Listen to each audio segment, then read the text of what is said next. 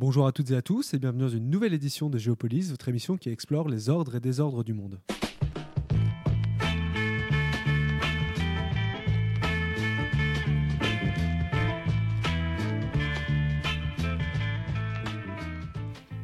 Bonjour Ulrich, aujourd'hui c'est la direction euh, du Liban que nous prenons avec vous, le Liban qui traverse, on le sait, depuis des années une période particulièrement difficile. Oui, bonjour Thomas, bonjour à tous. Oui, c'est peu de le dire que le Liban traverse une période extrêmement rude, une crise apparemment sans fin, marquée par une économie en perdition, une dette abyssale et des pénuries euh, multiples.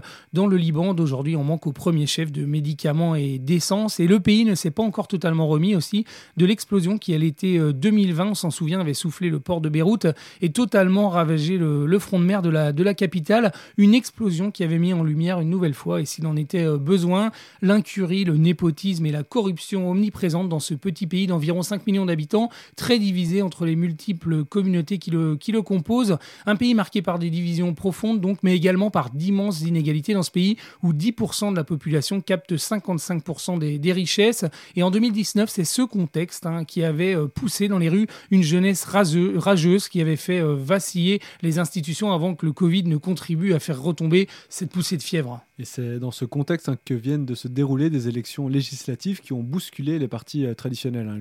Oui, Thomas, des partis traditionnels organisés sur base euh, confessionnelle et le plus souvent aux mains des mêmes personnes ou des mêmes familles qui sont considérées comme largement responsables de la situation catastrophique dans laquelle est plongé le, Liban. Et ces partis ont effectivement été assez bousculés par les dernières élections qui viennent de, de se dérouler, même si le, le système politique est largement verrouillé au Liban avec une constitution qui garantit aux différentes communautés du pays une représentation définie. Ces dernières élections ont permis une percée significative de partis de l'opposition emmenés par des figures très impliquées dans la mobilisation dont je parlais, la mobilisation populaire de 2019. Le parti euh, milice Hezbollah, inféodé à l'Iran, a même perdu sa majorité. Oui, avec leurs 13 nouveaux élus, l'opposition remet en cause les équilibres au Parlement libanais, leur victoire, parfois dans des bastions jusque-là solidement acquis par le Hezbollah, fragilise un peu le, poids et le rôle de ce parti milice, hein, largement inféodé à l'Iran et dont beaucoup au Liban souhaiteraient le, désarmement. Rappelons en effet que le Hezbollah entretient une véritable armée parallèle, évidemment peu compatible avec un, jeu démocratique sain.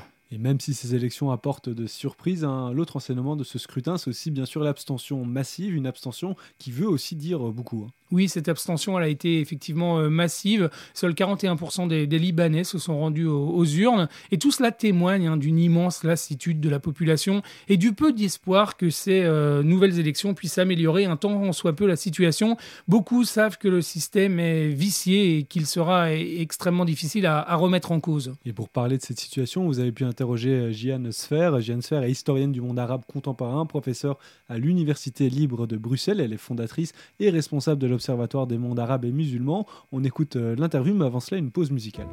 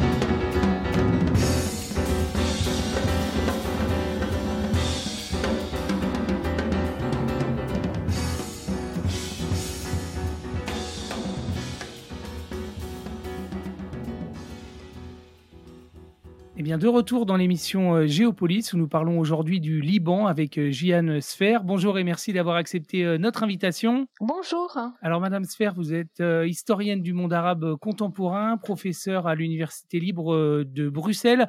Vous êtes également fondatrice et responsable de l'Observatoire des mondes arabes et, musulmans à, l'ULB.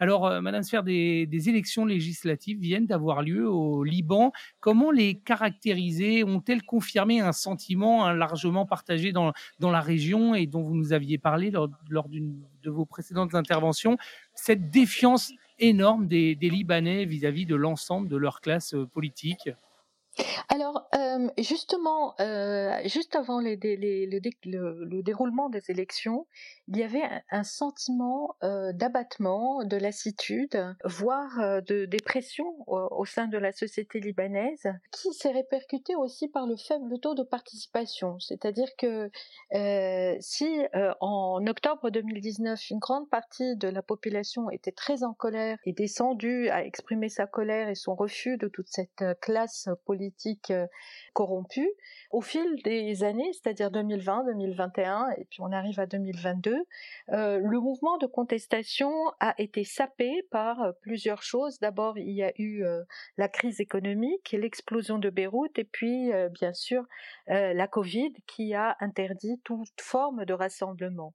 Et donc ce mouvement d'opposition s'est un peu essoufflé. Et les partis traditionnels en ont profité pour reprendre un peu du poil de la bête hein, et se réimposer. Et donc le sentiment qu'il y a eu avant les élections était un sentiment de haussement d'épaule et de se dire bah finalement on, on, va pas il va pas y avoir un grand changement. Et contrairement à, toute attente et contrairement à, ce haut taux d'abstention, eh ben il y a eu un changement. Alors le changement il est notamment marqué par euh, ces 13 sièges hein, obtenus par, euh, par l'opposition. Est-ce qu'il constitue véritablement un succès, un tournant? Je rappelle qu'à l'Assemblée euh, libanaise, il y a 128, 128 sièges, je crois. Hein. Oui, tout à fait. Alors, pour commencer par ces 13 sièges qui représentent un peu ce mouvement de la révolution de 2019, hein, parce que c'est un, ce sont des sièges qui vont être gagnés surtout par des indépendants contestataires des, pouvoirs établis, qu'ils soient dans la majorité ou dans l'opposition, ces partis traditionnels euh, installés depuis euh, des décennies.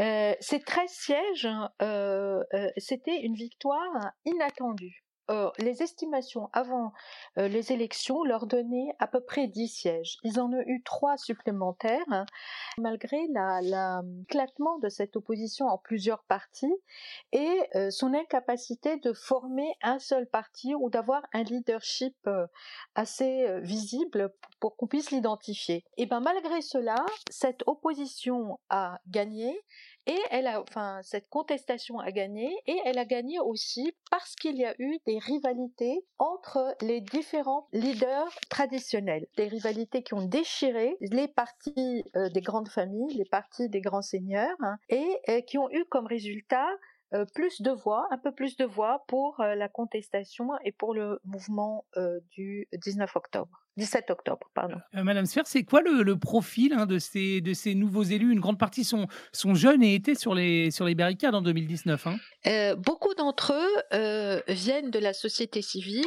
viennent du milieu universitaire, ont œuvré dans le mouvement de révolution le 17 octobre 2019, mais avait déjà participé, en tout cas une partie, avait déjà participé aux élections de 2018 où ils ont réussi à imposer leur image, comme par exemple la formation Beyrouth Madinati pour la ville de Beyrouth. Donc on a des intellectuels qui sont issus de la société civile, des urbanistes, des architectes, euh, des professeurs d'université, euh, des euh, juristes, des avocats également, qui sont jeunes et qui n'ont pas une filiation, qui ne sont pas les fils d'eux ou les filles d'eux, parce qu'on a beaucoup de femmes aussi qui, qui, sont dans ces, dans ces formations, euh, et qui ont réussi à parler aux jeunes également, à ces jeunes qui euh, n'ont plus euh, d'espoir, qui ne peuvent plus s'identifier aux partis traditionnels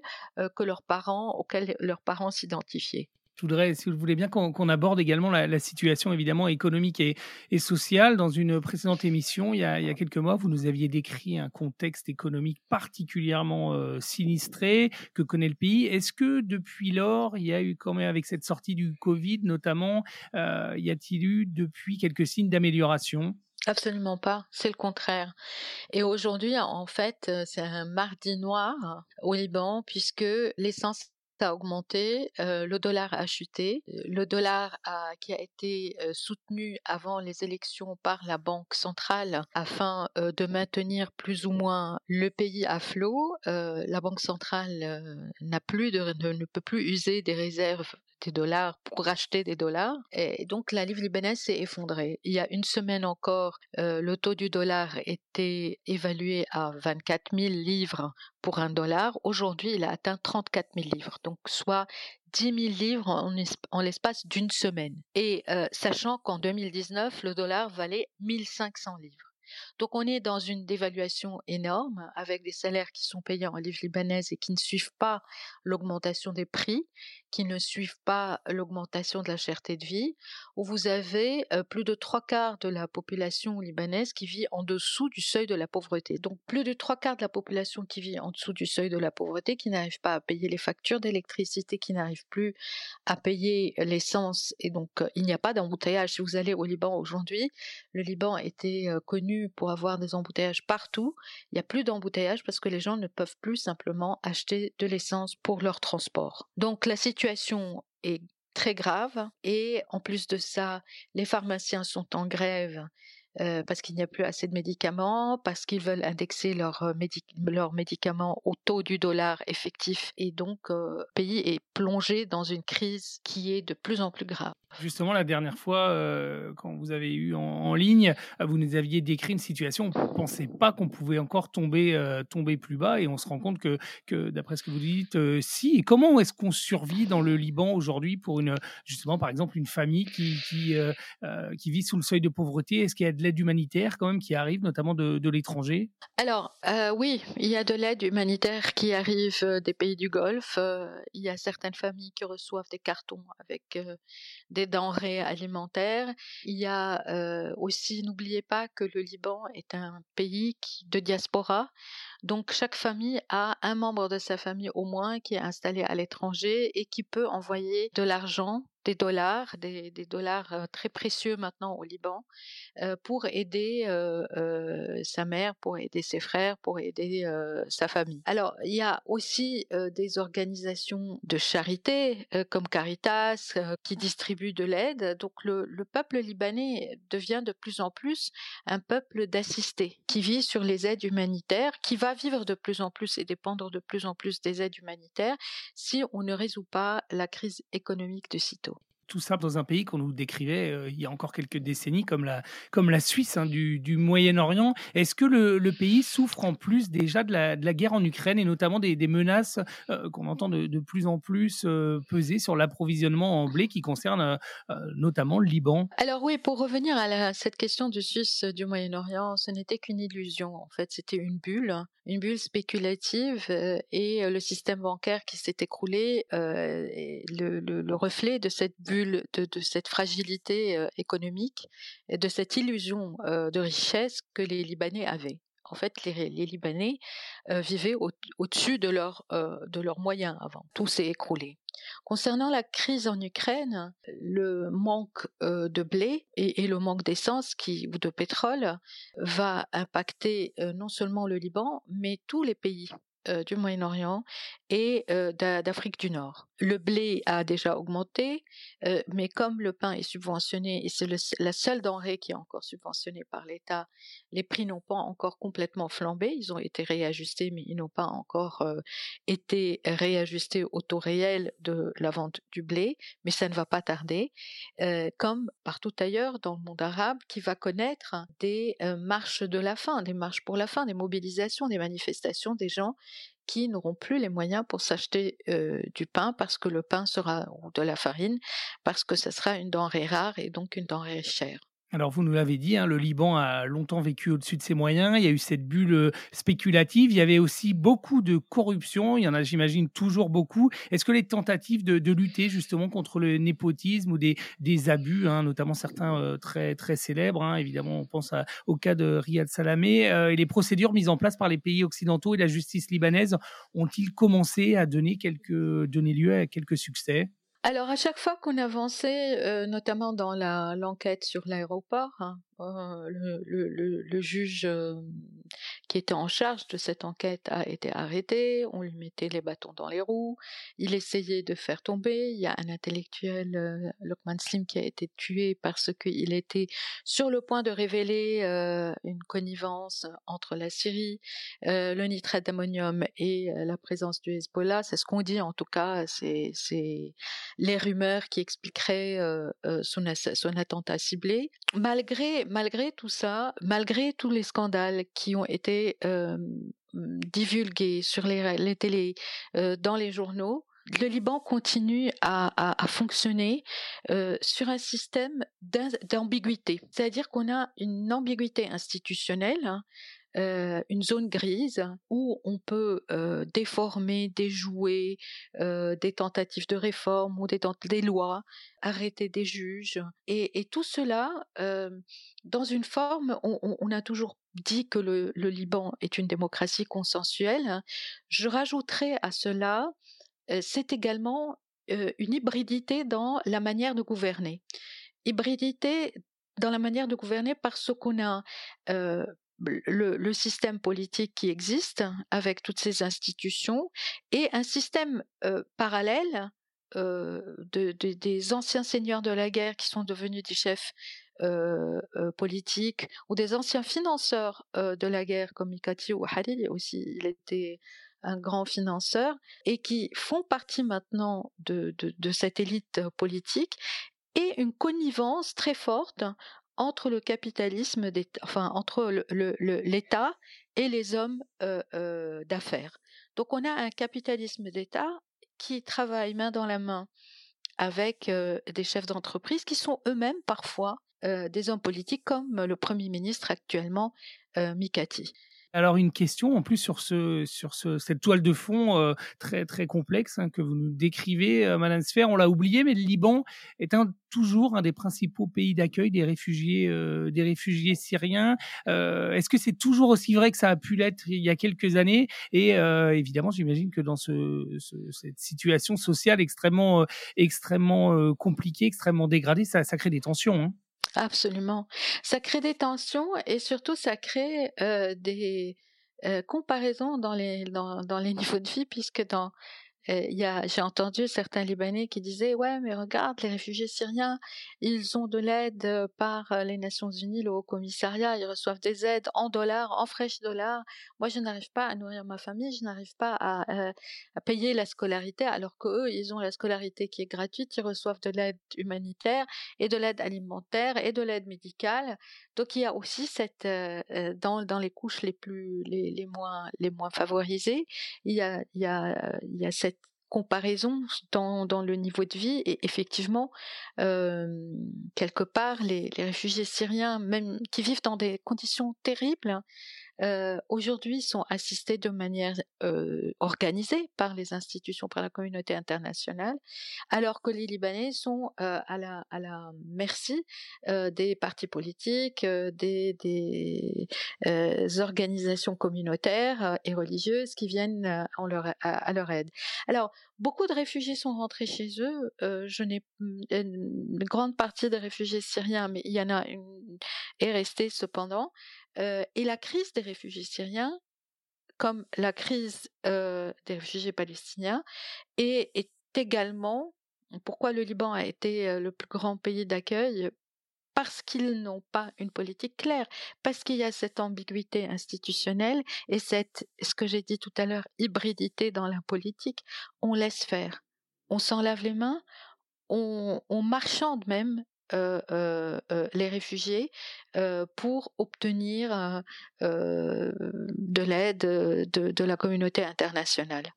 Alors justement, vous évoquez l'aide de la communauté internationale. Alors le, monde entier, on avait l'impression, en tout cas à l'époque, en 2020, après l'explosion, s'était mis au chevet du Liban. Il y avait notamment eu euh, cette initiative d'Emmanuel Macron qui avait fait plusieurs voyages sur place, qui avait, qui avait presque supplié la, la classe politique libanaise de se renouveler, de se refonder. Aujourd'hui, qu'est-ce qu'il reste de cette initiative et de, et de l'intérêt de la communauté internationale pour le Liban, alors qu'évidemment euh, l'actualité maintenant est focusée sur, euh, sur notamment cette guerre euh, tragique en Ukraine ah, Je vais être très cynique.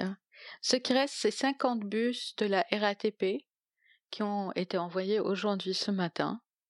Et c'est des bus usagés, donc on a remplacé le parc euh, des bus de, la, de Paris et on a envoyé les vieux bus à, Beyrouth. Et il y a une très belle photo dans les journaux avec l'ambassadrice de France au Liban et le ministre des Transports qui posent à côté de ces bus qui ont été envoyés par, par la France.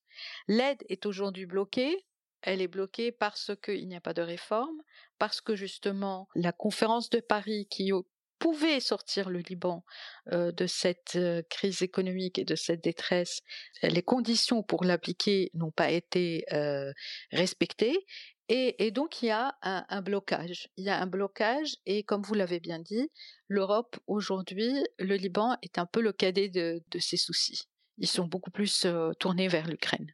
Et une dernière question, Madame Sfer, si vous le voulez bien, euh, dans ce contexte évidemment où, l'Occident s'est détourné euh, du Liban, il y a un autre acteur qui lui aussi s'était détourné du Liban et qui semble y refaire un petit peu, euh, y, être à nouveau présent, c'est l'Arabie saoudite. Est-ce que c'est quelque chose de, tangible ou alors d'encore de, très marginal?